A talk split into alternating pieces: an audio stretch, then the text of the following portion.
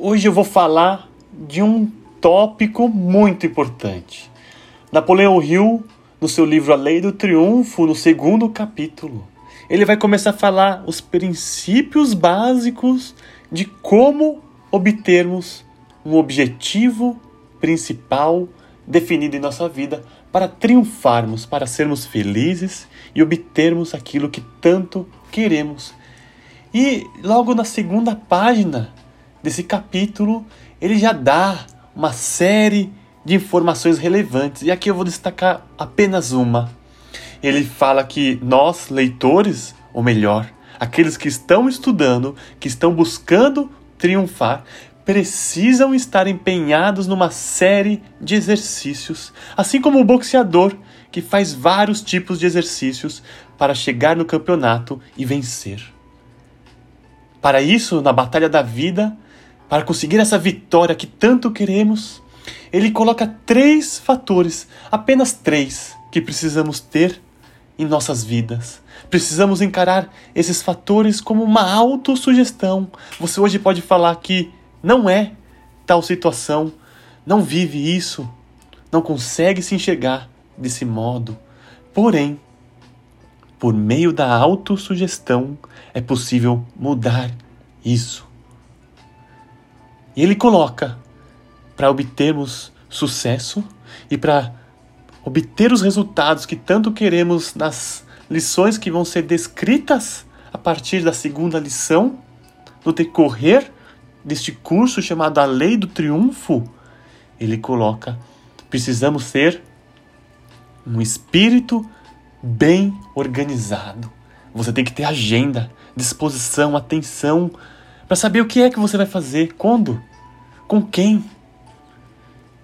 A sua casa, como que é? Ela é organizada, desorganizada? Seus pensamentos. Você tem que se analisar e se organizar. Ah, mas eu não sei organizar. Aí cabe um grande ponto. Tenha conhecimento e se organize. O esforço organizado, uma palavra que ele tanto fala neste livro. Segundo fator para obtermos a vitória temos que ser um espírito alerta. A atenção nos dá a oportunidade de viver a mudança e o momento presente. Queremos melhorar, mas espera lá, estamos olhando e dando atenção para o que realmente importa? Sim ou não? O que é que eu posso fazer para melhorar? Essa é a grande reflexão diária de você prestar atenção estar alerta naquilo que realmente é relevante e importante, assim como o objetivo principal definido e os seus planos para a consecução dele. E por fim, o terceiro fator que, na minha opinião, tem relevância é o espírito enérgico. Precisamos ter energia de dentro para fora, mas também de fora para, para dentro. Precisamos nos ambi ambientalizar da melhor forma possível. Nos fortalecer para criar e manter essa energia. O que é que você faz semanalmente para te deixar focado naquilo que realmente quer? Quão disposto você está a fim de se estimular, de se manter focado naquilo que você precisa?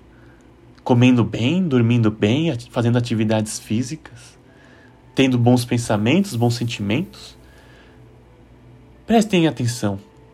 Um espírito bem organizado, alerta e enérgico é o resultado de vários estímulos, assim como Napoleão Hill diz nesta página. Busque você trazer as, essas três características para a sua vida ainda hoje.